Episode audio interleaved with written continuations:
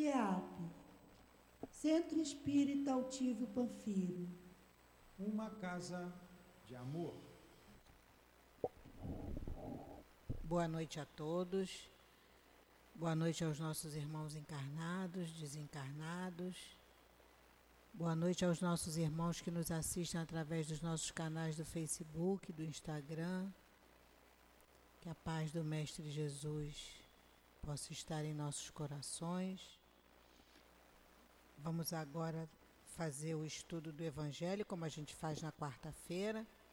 E vamos dar continuidade. Nós estamos no capítulo 18, muitos os chamados e poucos os escolhidos.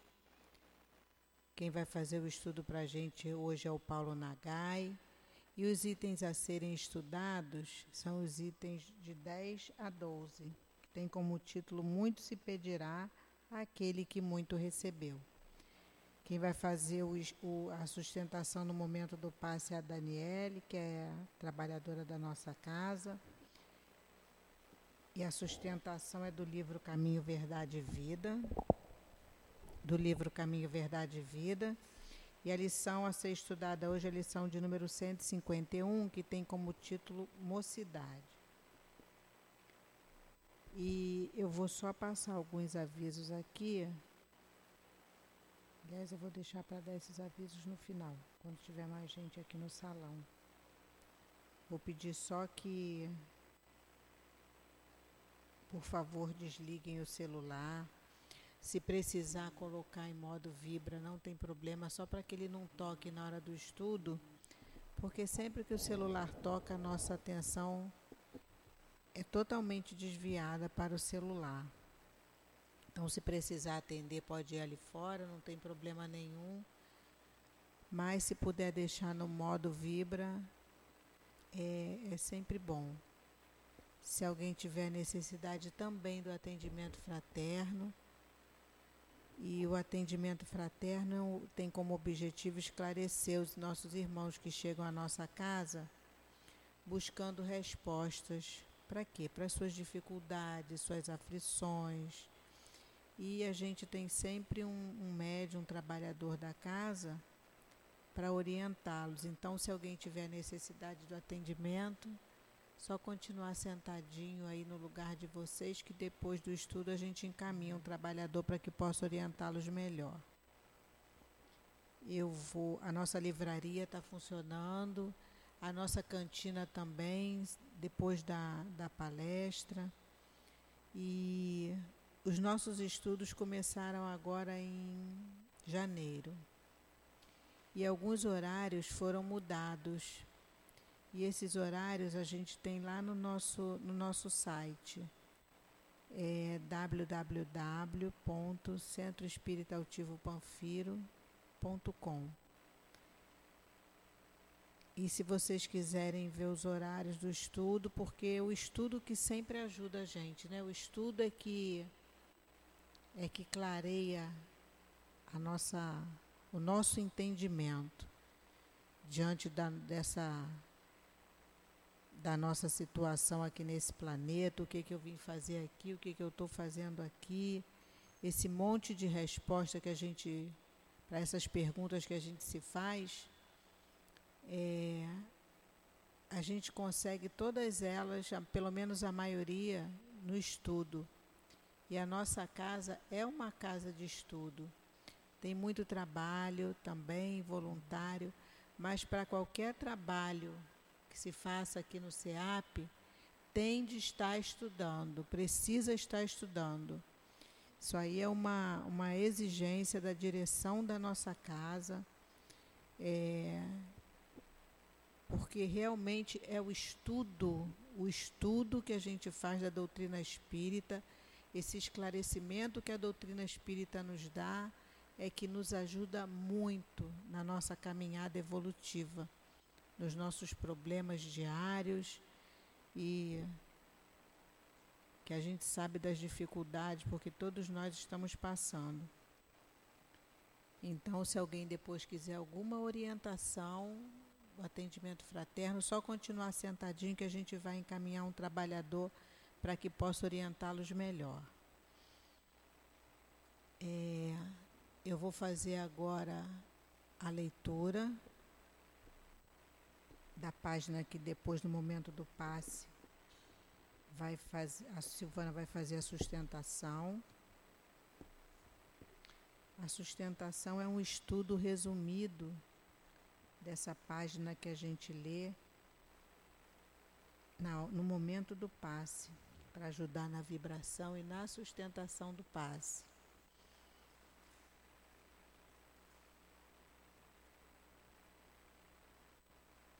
Silvana, eu falei, ah, Daniele. Não, eu falei Daniele, não falei não. Nossa, desculpa. É porque eu estou olhando para você. Quem vai fazer a sustentação no momento do passe é a Daniele. É, o capítulo hoje a ser estudado do livro Caminho, Verdade e Vida, que é de, autores, de autoria espiritual de Emmanuel, com psicografia de Chico Xavier. E a lição a ser estudada hoje é a lição de número 151, que tem como título Mocidade. E o versículo que Emmanuel nos traz é da segunda carta de Paulo a Timóteo, e está lá no capítulo 2, versículo 22. Foge também dos desejos da mocidade e segue a justiça, a fé, o amor e a paz com os que de coração puro invocam o Senhor.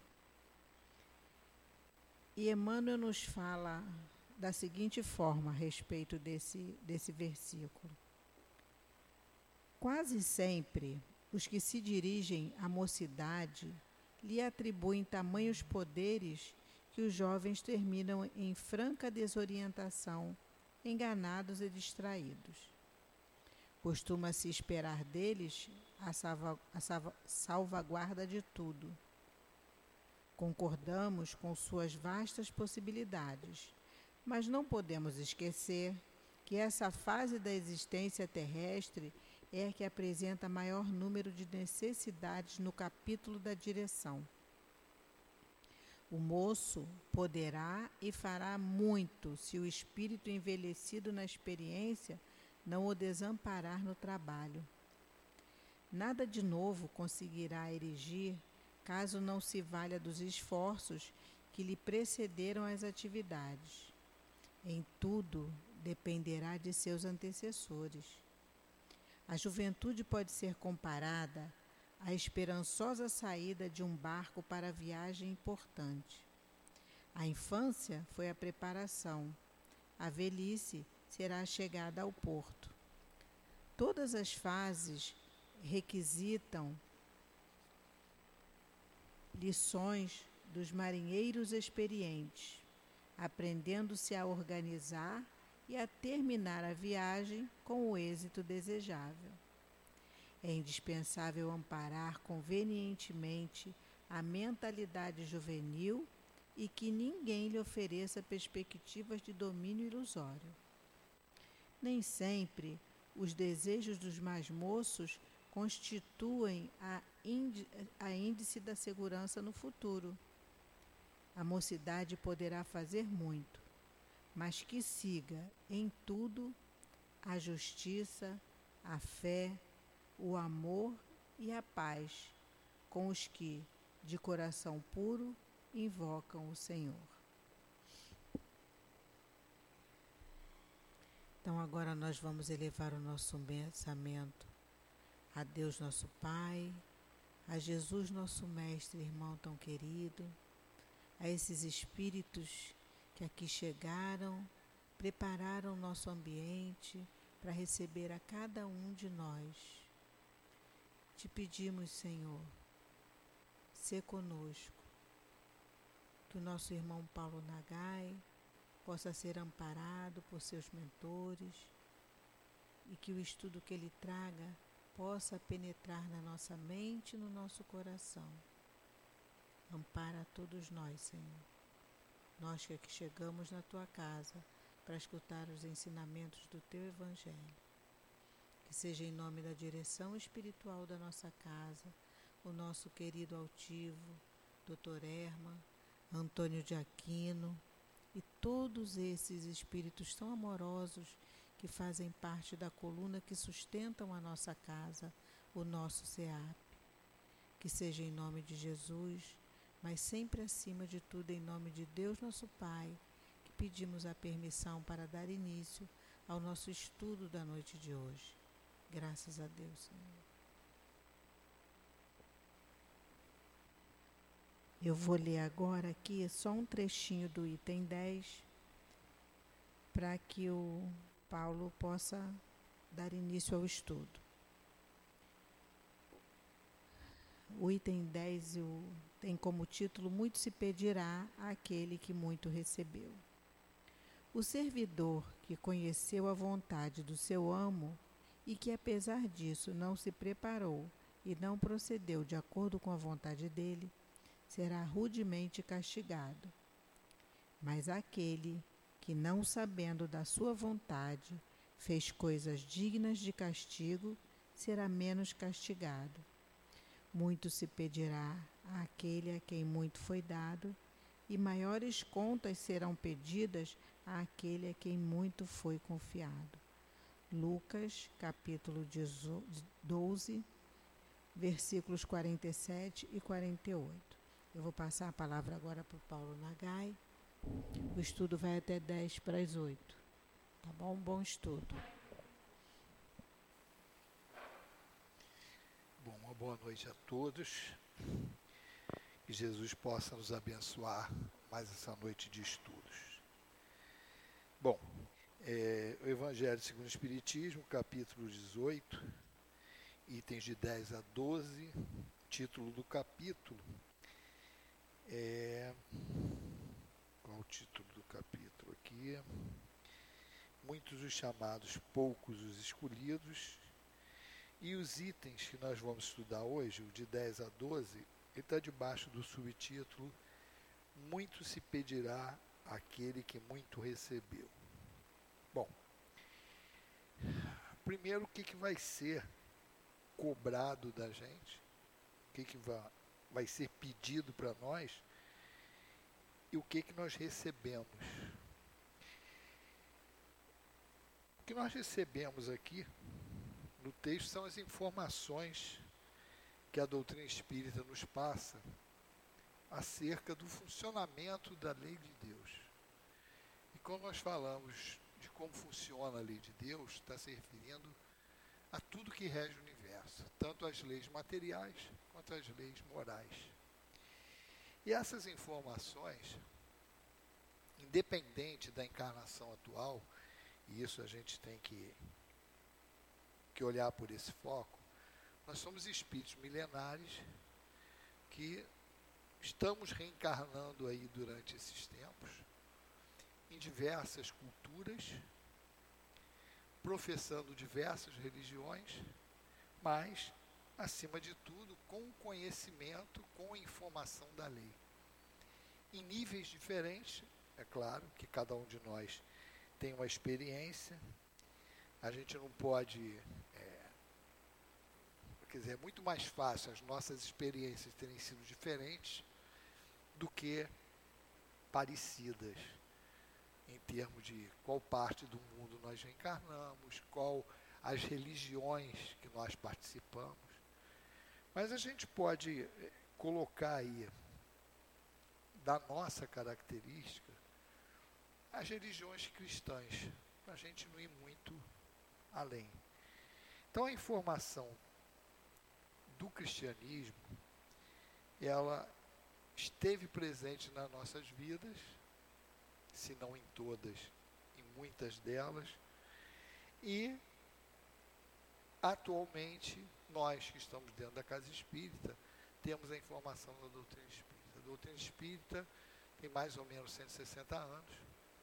Então, é, provavelmente, no máximo aí duas encarnações como espíritas, não mais que isso, pode ser até ali na dando uma acelerada umas três, mas mais provável são duas. E o, a solicitação, a cobrança, como ele diz aqui, na palavra de Lucas, quando o servo sabe a vontade do Pai e não cumpre, ele tem um peso. Se ele não sabe a vontade, tem outro peso. Então, isso é a relatividade da cobrança que vai ser feita. Além da informação, que aí tem outro aspecto, recebemos a informação ou não recebemos. Esse é um ponto. Mas, dentre aqueles que recebem, nós temos interpretações em cima da informação dada. Então, as diversas religiões cristãs, elas têm uma interpretação diferente, por isso se abriram grandes vertentes aí da, do cristianismo em referente à palavra do Cristo. A doutrina espírita, que é tida como a terceira revelação, ela tem alguns componentes que as outras religiões cristãs não tiveram e não trouxeram.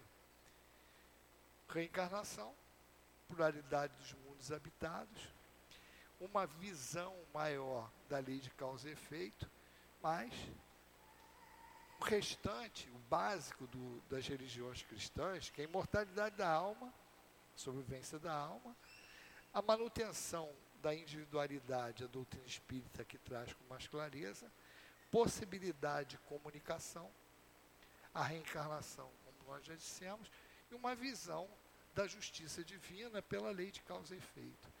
Então a doutrina espírita, ela traz no seu conteúdo informações muito maiores do que as outras religiões trazem. Por que, que a gente está falando isso? Não é a questão de é, eu saber mais do que o outro, no sentido de colocar para fora o conhecimento. Porque dentre as informações, apesar delas serem mais amplas que as outras, tem que olhar a objetividade para que elas se propõem. Então não adianta eu ter a informação e não praticar dentro da vivência. Porque o objetivo qual é? O objetivo dessas informações é porque eu entenda melhor a vontade do Pai para poder cumpri-la. Então, às vezes, a pessoa não entendeu muito bem, mas cumpre. E às vezes a outra pode ter um entendimento intelectual muito grande da informação, mas por rebeldia não faz. Esse é o rótulo que nós estamos recebendo dos espíritos superiores. Quando dizem para nós, seres humanos, assim, vocês são espíritos rebeldes. Quando eles estão querendo dizer, quando chamam, nos chamam de espíritos rebeldes, são espíritos rebeldes à lei.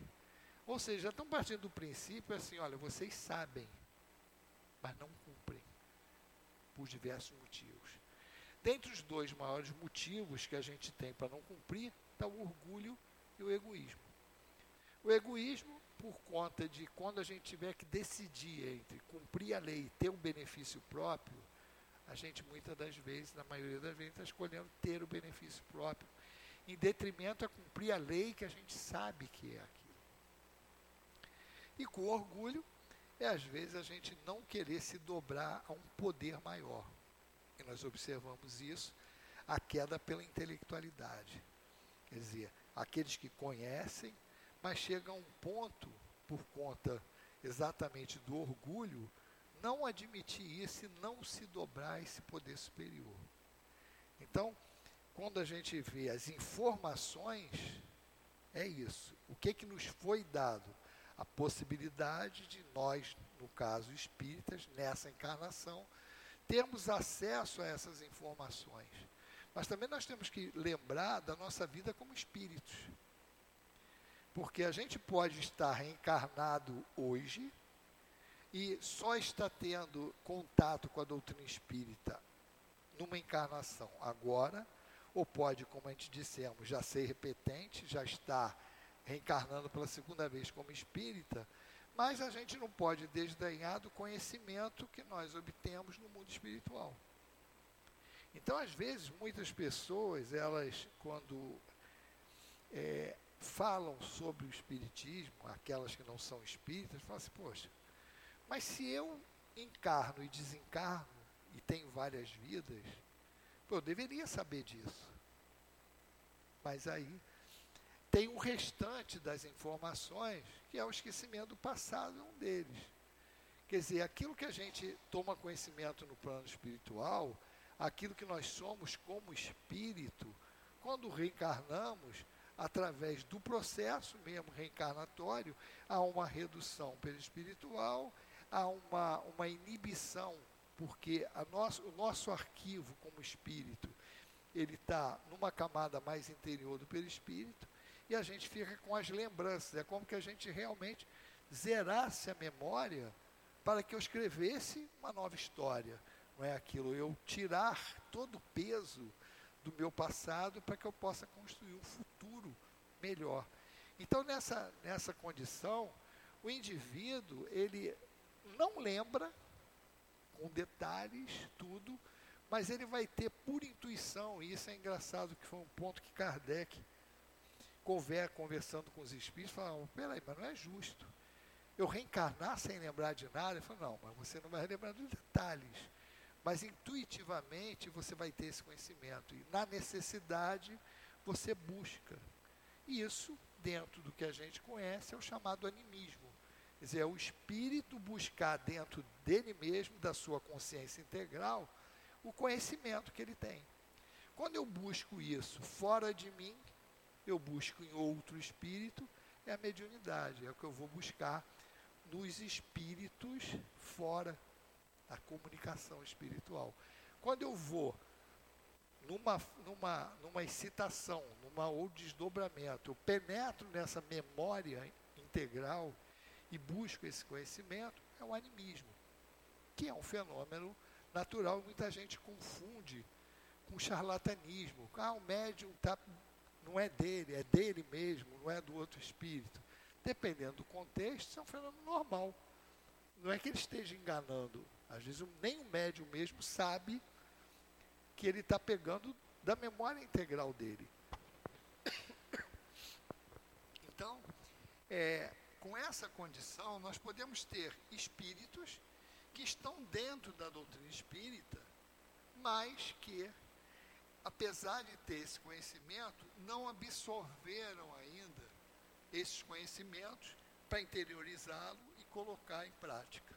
Como também podemos ter pessoas que não estão encarnadas como espíritas nessa encarnação, mas que já tiveram uma vivência como espíritas, ou eu também, no plano espiritual aprenderam isso e encarnaram. Porque no fundo, aí vamos para a parte, as informações, elas estão vindo desde Moisés. Se a gente for olhar a parte da história do cristianismo, primeira revelação Moisés, segunda Jesus, trazendo os ensinamentos cristãos, e a terceira, a doutrina espírita. Né? Dentro dessa concepção, há um crescente de informações passadas para todos nós, assim, na medida do que a gente podia entender, mas também percebendo que a população da Terra, em cada momento desse, era muito mesclada. A população da Terra, se formos olhar os espíritos encarnados em cada momento desse, é uma mistura. Daí alguns assimilarem mais rapidamente do que outros. Nós não estamos falando daqueles espíritos daquele nível, criados simples e ignorantes. Não, estamos falando das migrações planetárias. Por exemplo, na época de Jesus, ou mesmo na época de Moisés, muitos capelinos ou muitos espíritos de outros orbes estavam encarnados aqui para ajudar o planeta. Informações que a gente tem hoje vindo do caminho da luz. Muito claro que esses espíritos participaram até da época primitiva da Terra, na época da fixação das características do corpo humano. Então, esses espíritos, quando a gente fala assim, bom, vamos medir que espíritos são esses. Esses espíritos estariam num grau de evolução comparável ao que a gente está hoje. Tipo, estamos passando por uma transição planetária. Aqueles que conseguirem um nível de conhecimento para permanecer na Terra vão estar aqui. Os que não permanecerem vão ser exilados para outro planeta. Então, se imaginar a, a diferença, tanto daqueles que vão ficar, quanto daqueles que vão partir para outro planeta, há uma diferença de conhecimento muito grande, tanto intelectual quanto da lei moral.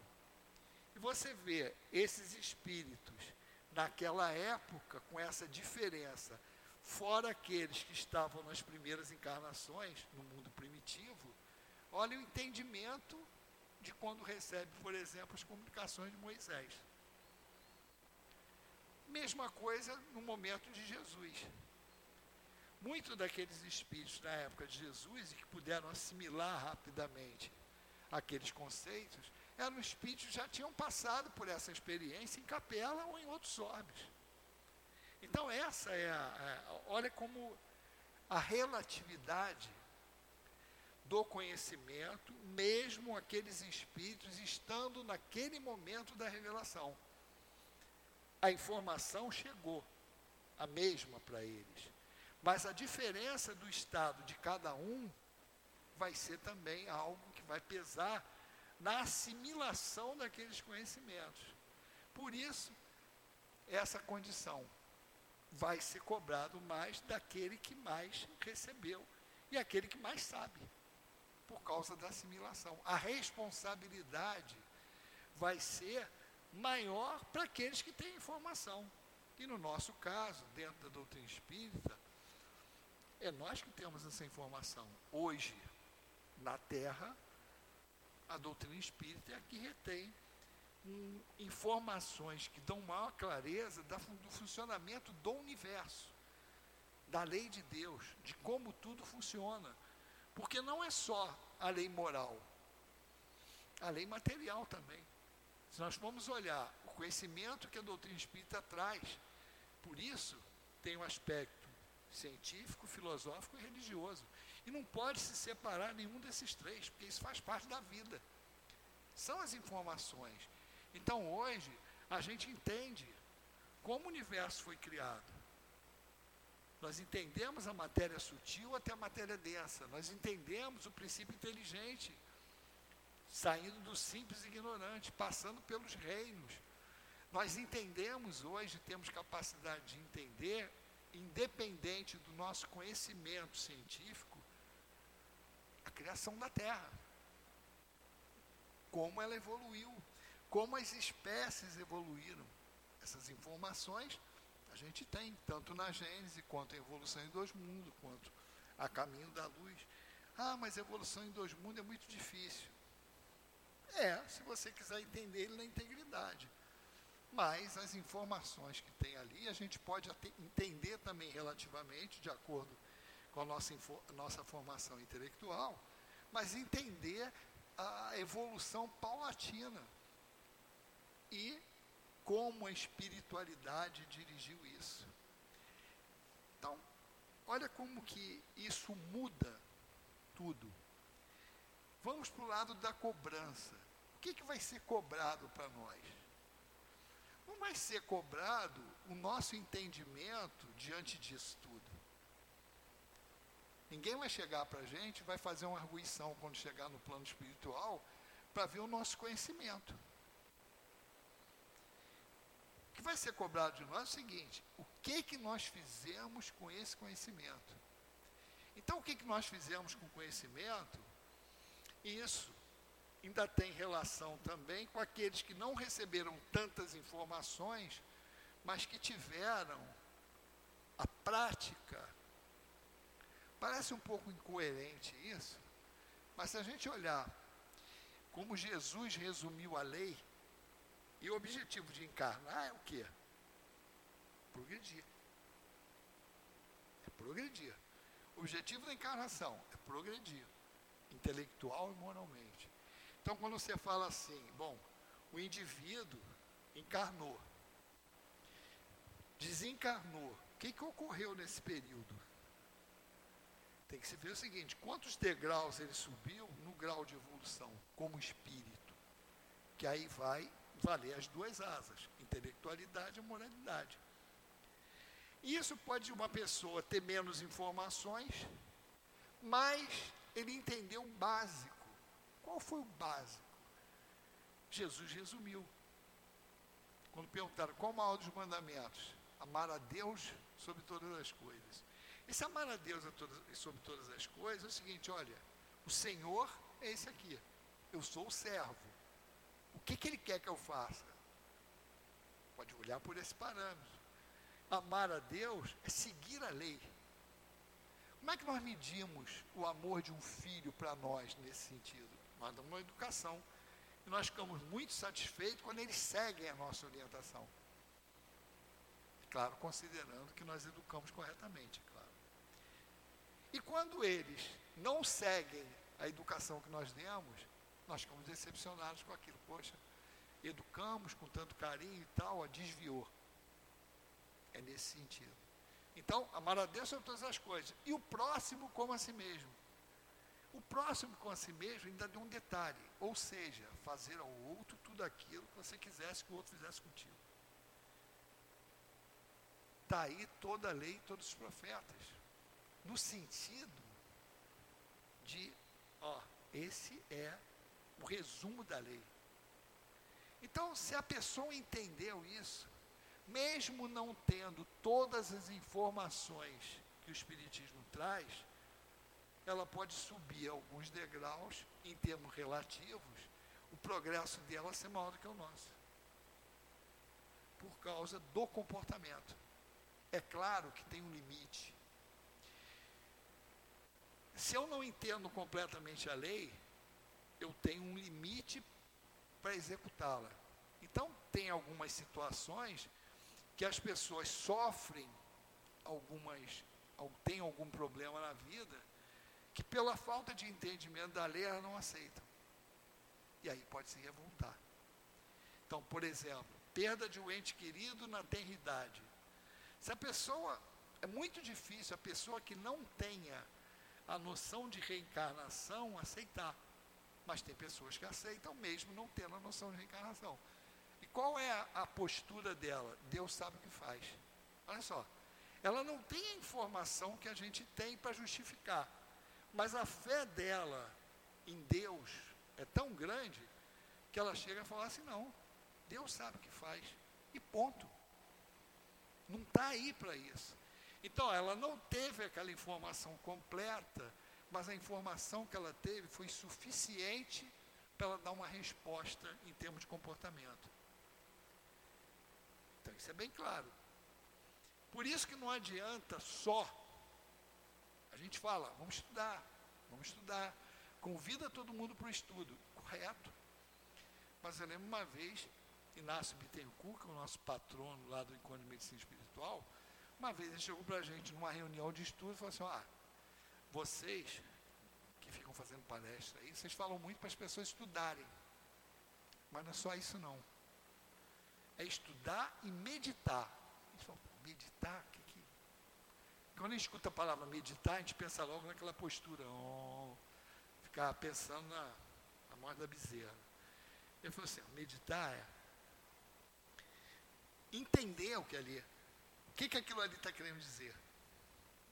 O que, que eu faço com isso? exatamente mastigar antes de, antes de engolir refletir naquilo. Tudo bem, o conceito é esse aqui. Estudei, aprendi isso aqui. Mas como eu aplico isso aqui na minha vida? O que, que isso aqui vai influenciar na minha vida, esse conhecimento? Isso é importante. E é isso que a gente tem que entender. Um é falar assim, olha, a importância do conhecimento espírita, ela é grande? É. Se a gente fazer a meditação da maneira correta. Por exemplo, se nós acreditamos na sobrevivência da alma, quer dizer, sobrevivi, mantém a individualidade, persistência da alma, porque eu reencarno. Se eu entendo isso, eu nunca vou ser a favor do aborto.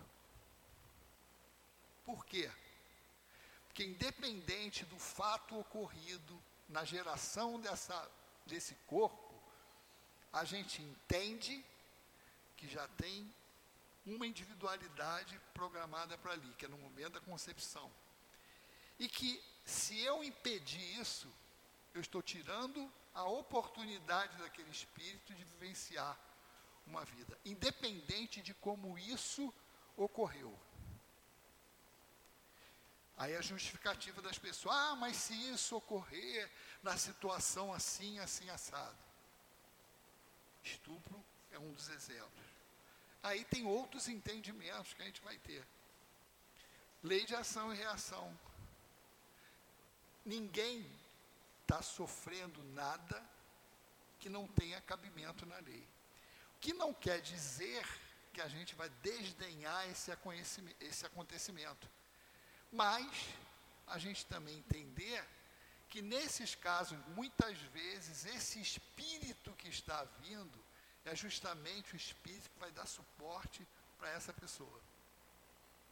Então, são conjuntos de conhecimentos que vão me suportar naquele momento e vão justificar para mim como a lei funciona. E isso vai me dar um conforto maior. Eu não posso ser a favor, conhecendo isso, da pena de morte. Por quê? Porque o espírito é imortal. O objetivo da encarnação é o espírito progredir, é educar.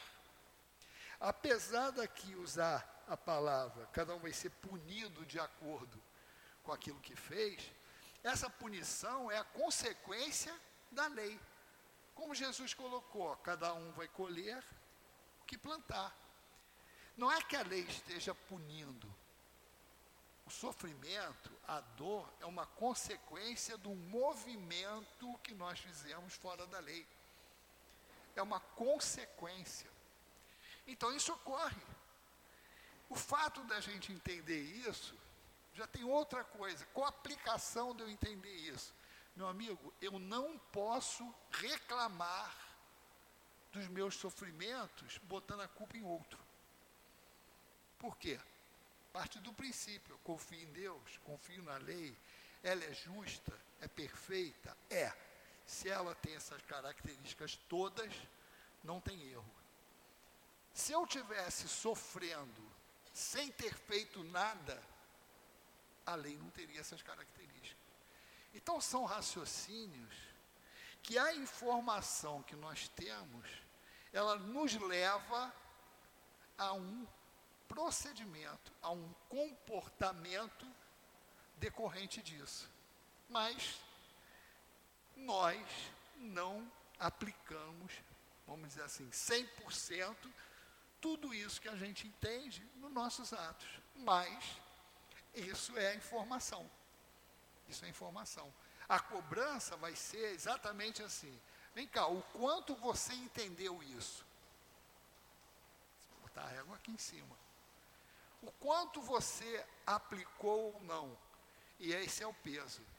Se eu não tive esse entendimento e sofri isso e fiz isso aqui, isso tem um peso. Se eu tive esse entendimento e fiz isso aqui, o peso é completamente outro. É nesse sentido que é a cobrança. Então é muito importante para nós o estudo da doutrina espírita é, porque é a base que não existe aprendizado,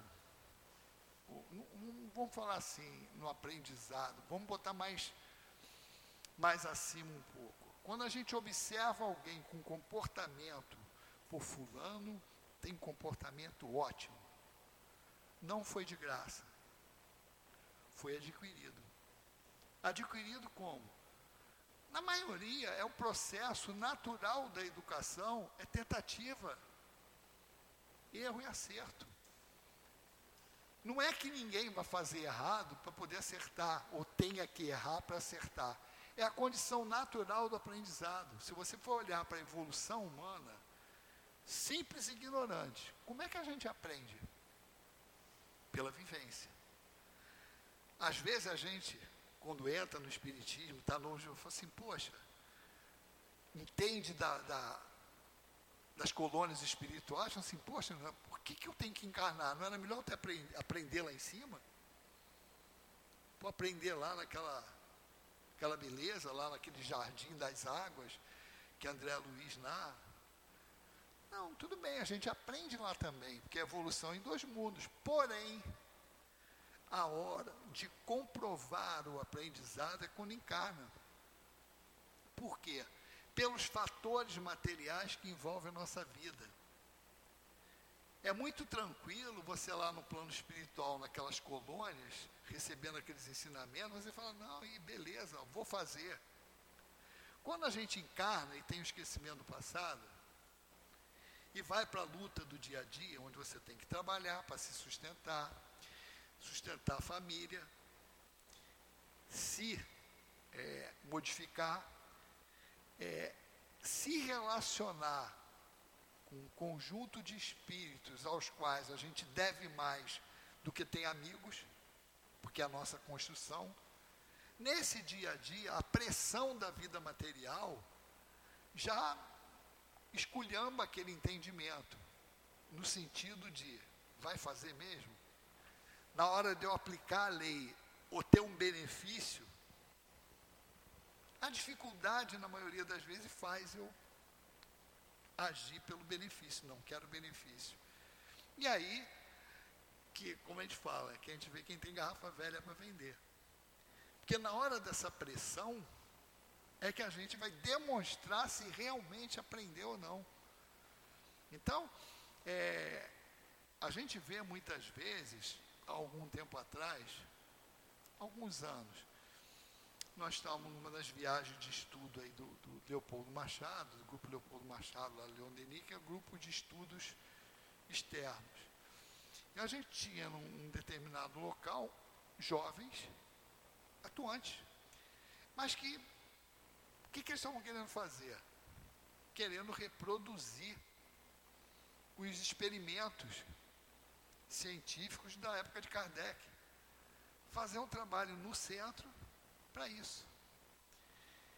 E aí eles foram, passaram uma tarde conversando com a gente. E a gente perguntou, para quê? Porque a ideia deles era, não, vamos fazer, olha, você comprovar o que já está comprovado, se você está atrasado só cento e poucos anos, porque já foi feito isso. Grandes cientistas já fizeram isso.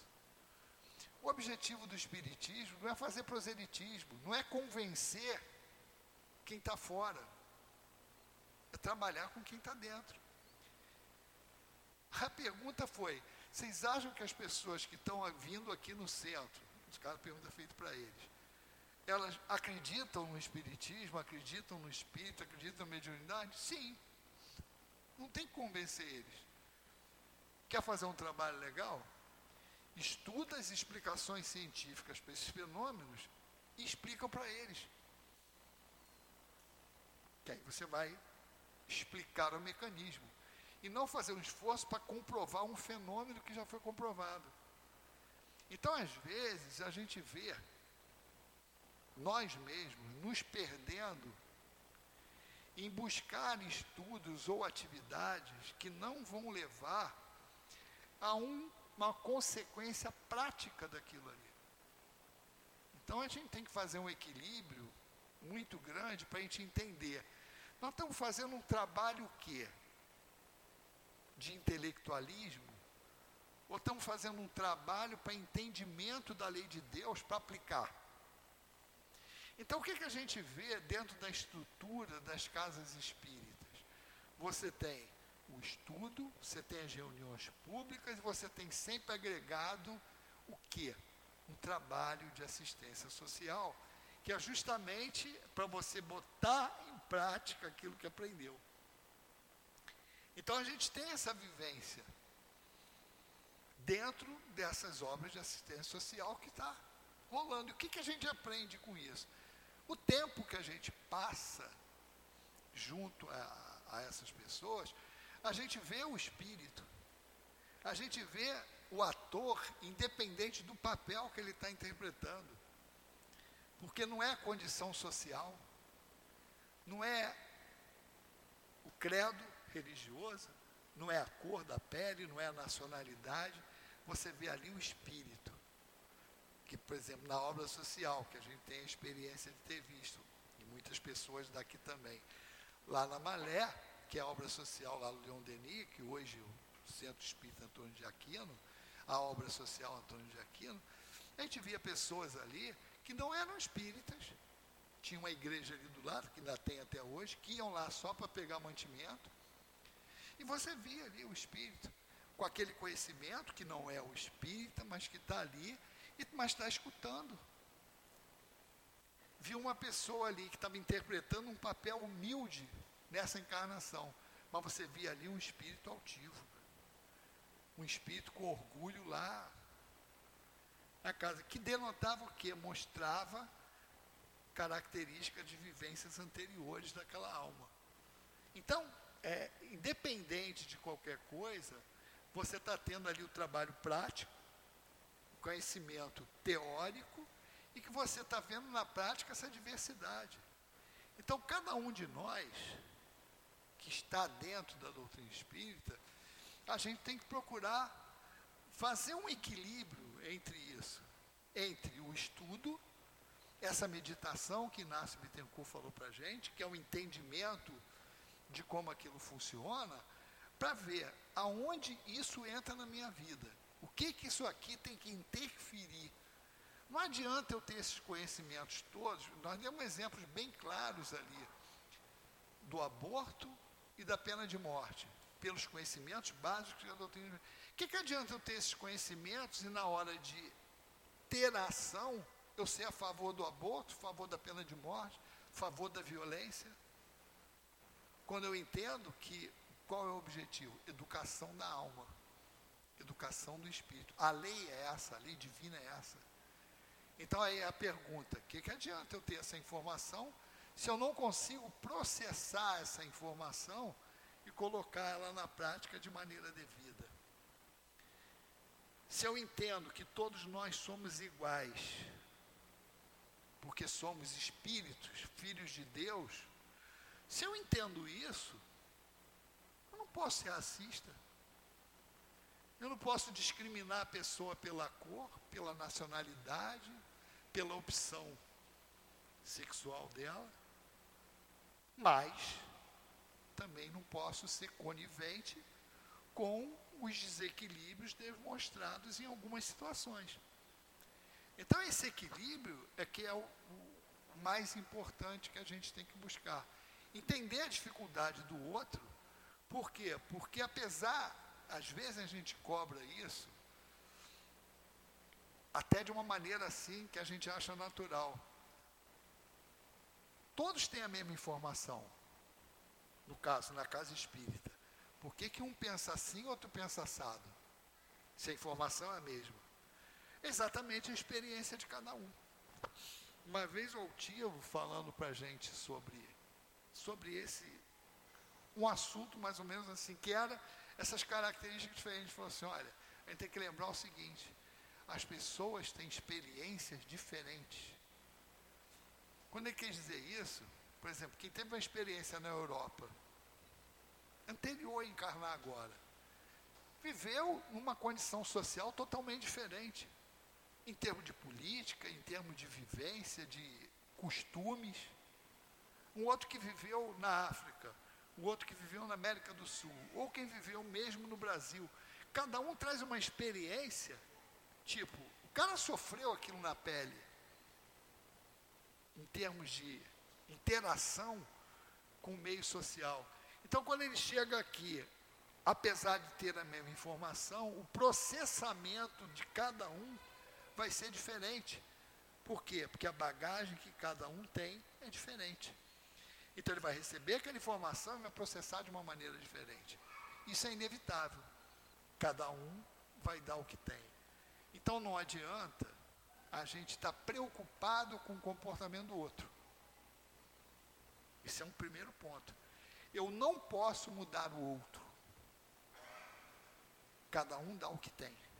Eu não posso exigir do outro um grau de excelência que A tem, B não tem. São pessoas diferentes. Ah, mas eu tenho que ter uma regra a seguir. Tem, a lei é uma regra. A lei está aqui, ó. A vara está aqui no alto. Cada um vai chegar aonde pode.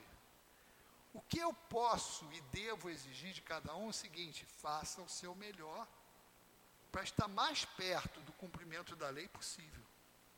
Mas entender que cada um está num degrau diferente. Ou eu tenho essa compreensão, ou eu vou brigar contra o mundo. Porque não tem essa uniformidade. Apesar de eu ter uniformidade de informações. Olha, são duas coisas diferentes. Informações que eu recebo, mas tem a bagagem que cada um tem, que vai ser vamos dizer assim, fundamental no processamento dessas informações. As experiências são diferentes. A maneira de entender vai ser diferente. Por isso que a reencarnação é um fator primordial nesse processo de educação. Por quê? Ah, fulano tem essa posição porque a experiência dele foi sempre nessa situação aqui, ó. Tá, mas a reencarnação vai fazer o que com ele? Ó, inverte o papel. Vê o que, é bom para tosse. Quando a gente sente na pele, e é isso que a lei de causa e efeito faz, ela força que cada um de nós tenha o comportamento que Jesus falou, se coloca no lugar do outro. Que dentro dos meios profissionais, a gente escuta aí, já chamou de empatia, inteligência emocional, cada vez chama de uma coisa, mas nada mais é do que você se colocar no lugar do outro, raciocinar no lugar do outro. Por isso que ele fala, é fazer ao outro tudo aquilo que você quisesse quanto faria. Se eu tivesse na situação dele, eu gostaria de receber isso? Se a resposta for não, não faça isso com ele. Essa é a, é a grande é a grande regra que Jesus indicou. Mas, na situação que a gente está de teimosia e entra aquela rebeldes à lei, o que, que os espíritos fazem? O que, que a lei faz? Tá, tudo bem, tu não quer se colocar no lugar do outro para entender a posição dele no sentido de pensar. Então tu vai reencarnar naquela posição para sofrer a mesma experiência que o outro está sofrendo, para ver se você muda de, de ponto de vista. É isso que a reencarnação faz. Por isso que a reencarnação é uma das chaves do entendimento de como a vida funciona. E também é um dos meios, dos instrumentos educacionais que Deus se utiliza para que nós nos harmonizemos. Então, a partir disso, dessas experiências, a gente vai entendendo como funciona a lei. Mas, acima de tudo, é claro, a gente tem que entender o peso do estudo. O estudo é importante. Por quê? Porque, independente da bagagem que eu tenho, é essa informação nova que está chegando para mim que vai fazer eu reestruturar o que eu tenho. Se eu não receber informação nenhuma, eu vou continuar pensando da maneira que eu penso. Isso aí a gente faz, é o mesmo raciocínio da educação dos nossos filhos a gente se compromete no plano espiritual de receber aqueles espíritos para educá-los. E que como a lei funciona? A lei arruma um jeito, o mecanismo é, olha, primeira infância, esquecimento total do passado, para que você, nós que recebemos esses espíritos, coloquemos novas informações ali, a educação. Se eu abdico desse momento, da primeira e segunda infância, para dar informação, para educar aquele espírito, o que, que vai acontecer? Quando ele retomar a consciência, porque depois da segunda infância, ele vai se apoderar do corpo. O que ele esqueceu e que está lá a fundo, vai vir para fora, ou seja, o espírito vai se mostrar como ele é. Se ele não tiver nenhuma referência que ele recebeu nessa encarnação, o que, que vai acontecer? Ele vai voltar para o plano espiritual, quase que da mesma maneira que, como veio. Por quê? Ele vai ter, ah, tem uma tendência de roubar. Se papai e mamãe educou meu filho, olha, que a gente sempre escutou isso, a gente chegava com alguma coisa diferente em casa, da onde veio isso? Pegou da onde? Quem te deu? Então, quando eu tenho essa tendência e ninguém trabalhou nela, eu vou continuar fazendo. Mas eu tenho essa tendência. Venho claramente aquilo na minha cabeça quando eu tomo conta do corpo. Eu falo assim, opa, vou roubar. Opa, mas peraí, papai e mamãe falou que é errado fazer isso. Ó. Então tem uma referência. Eu tenho vontade de fazer isso, mas a educação que eu recebi diz que não. Então, meu amigo, se eu não educar, eu não vou ter referência. Se eu não tiver referência, eu vou dar vazão ao meu instinto. Então, o processo de educação é um processo muito sério. E a gente está falando de educação individual dentro da família, que é o quê? A base da educação da sociedade. Se nós temos uma sociedade hoje que não cumpre as leis e que está moralmente falida, como a gente, ah, mas pô, olha como é que está. A culpa é de quem? Nossa. Nossa nós não estamos sendo eficientes para educar os nossos filhos. Da mesma maneira, a lei de Deus. Aí entra aquilo. Deu todas as informações que poderia dar? Dei. Ele não cumpriu. Problema dele. Os espíritos falam isso para nós, que alivia até a posição dos pais. O que vai ser cobrado da gente é o seguinte: tu fez o que podia fazer, fiz. O outro não correspondeu, paciência. Mas a pergunta vai ser essa: fez o que tinha que fazer? Da mesma maneira. Nós estamos vendo um processo individual, que é o da educação dentro da família, e estamos vendo um processo de educação da humanidade, através das revelações, das informações sobre a lei. Recebi a informação, digeri, coloquei em prática. A diferença nesse balanço vai ser exatamente o que vai ser cobrado para nós, mas não é aquele sentido da cobrança, da punição, que a gente chama punição. Vamos ter que reajustar com a lei? Vamos. Mas vamos ter tantas oportunidades quanto necessárias para voltar, aprender, colocar em prática e comprovar o aprendizado. Então, essa é a situação. É 15, né? 15, 10. Então, a gente pode fechar ainda. Então, essa seria a condição mais importante para nós. É, uma coisa que os Espíritos colocam para nós, que às vezes a gente confunde. A doutrina espírita, ela não limita essa informação ao indivíduo que é letrado ou não letrado. Os Espíritos falam aqui, a gente vai falar textualmente. Ó. O ensino dos Espíritos, reproduzindo essas máximas sob diferentes formas, desenvolvendo-as e comentando-as para pô-la ao alcance de todos, tem isso de particular. Não é circunscrito. Todos, letrados ou iletrados, crentes ou incrédulos, cristãos ou não, o podem receber, pois que os espíritos se comunicam por toda parte. Nenhum de nós que receba essas informações pode pretestar ignorância. Então esse é outro cuidado que a gente tem que ter. O ensinamento espírita, ele tem que ser democratizado, no sentido de não elitizar. Porque às vezes a gente confunde o estudo com o elitismo do estudo. Característica do estudo é o quê? Recebi essa mensagem, interpretei e distribuí. Eu não posso pegar essa mensagem e complicar mais ela para distribuir, porque aí não teria essa universalidade. Então a característica desses estudos, ele é muito mais para esse entendimento que vai nos dar é, instrumentos para modificação moral e para o progresso, do que alimentar o intelectualismo. É claro que o estudo científico dentro da doutrina espírita, ele é justo e é necessário. Então tem muitos estudos de nível alto para o meio acadêmico, que também é necessário, que essas pessoas também têm que ter acesso a isso. Mas na casa espírita, o ensino, ele tem que ser num nível que todos nós possamos entender sem perda de qualidade, que é outra confusão que às vezes a gente faz. A gente, para dizer que equalizou, diminui o conteúdo.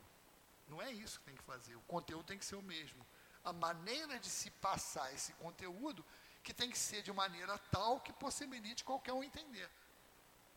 Às vezes a gente interpreta errado isso e fala, ah, não, esse público aqui não tem condição de entender. Aí você diminui a informação, que é diferente de você traduzir essa informação, adequar ela ao entendimento de quem está ouvindo.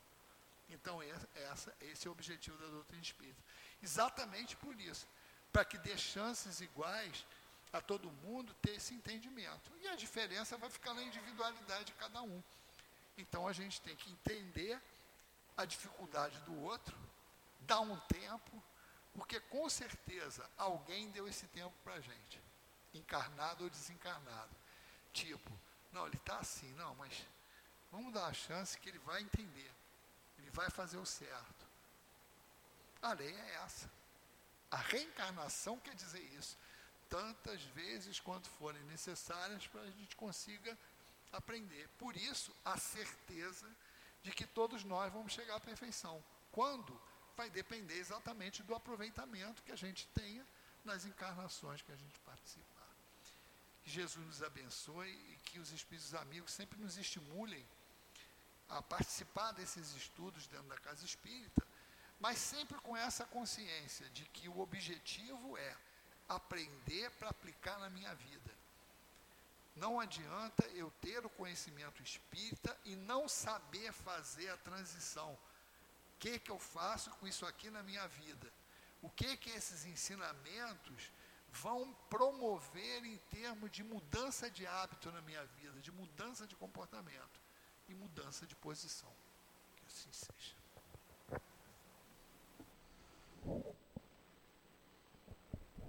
Obrigada, Paulo. Nós vamos passar agora para o segundo momento, momento do passe. Eu vou pedir, por favor, aos médiuns que se coloquem.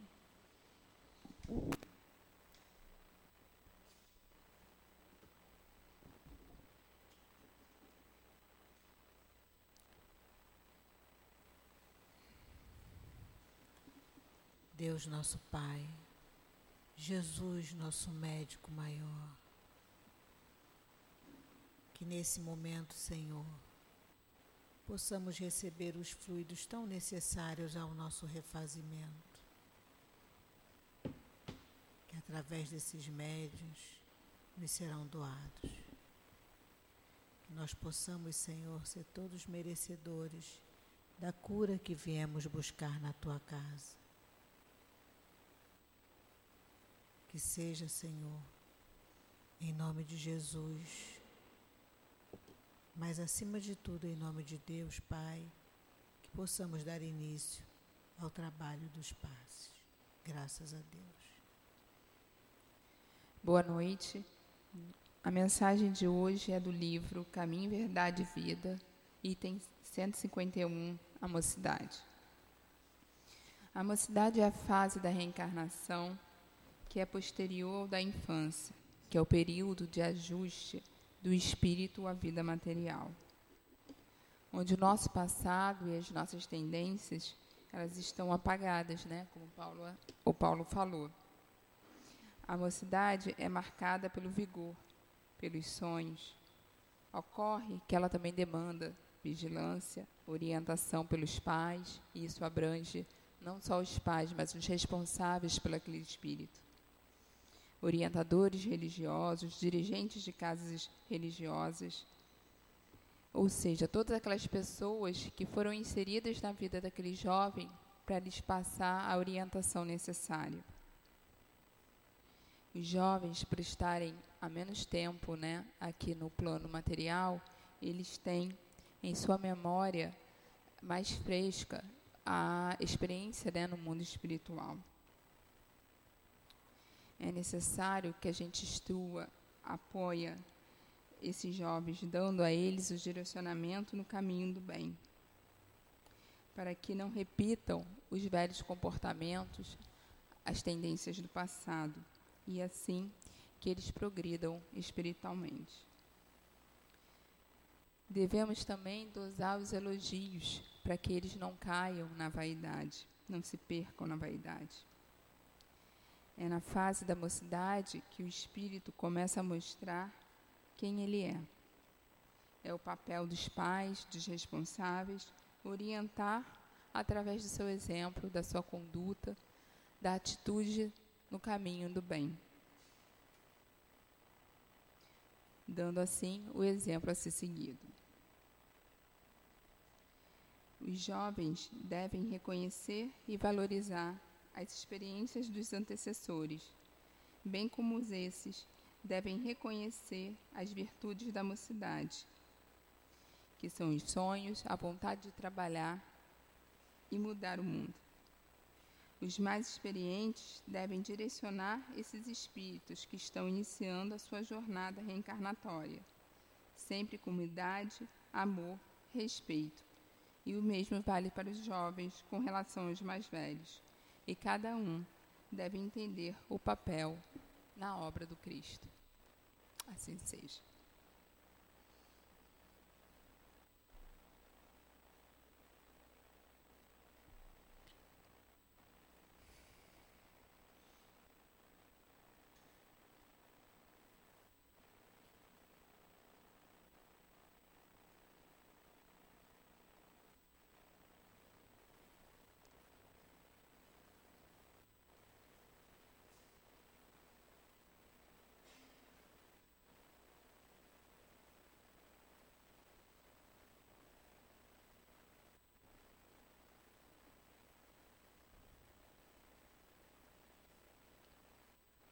Obrigada, Senhor, por mais uma vez termos chegado na tua casa para escutar os ensinamentos do teu Evangelho. Fortalece-nos, Senhor, para que possamos continuar dizendo sim ao teu chamado. Mas que nós possamos, Senhor, pôr em prática os teus ensinamentos na nossa vida. Dai-nos coragem para enfrentar as dificuldades nesse, nessa nossa escola de aprendizado. Que nós possamos, Senhor, retornar aos nossos lares em paz mas que possamos levar essa vibração de paz, de amor e de tranquilidade que estamos sentindo agora. Agradecemos a direção espiritual da nossa casa, ao nosso altivo, a esses espíritos amorosos que fazem parte da coluna que sustentam a nossa casa. Que nós possamos, Senhor, orar e pedir sempre pela direção da nossa casa no plano físico, pelos trabalhadores do SEAP e pelos frequentadores da nossa casa, para que nós possamos estar cada vez mais fortalecidos junto a Ti, Senhor. Que seja em nome de Jesus em nome de Deus, nosso Pai, que te pedimos, Senhor, dai-nos a permissão para dar por encerrado os trabalhos de reunião pública, de passe, na noite de hoje. Graças a Deus.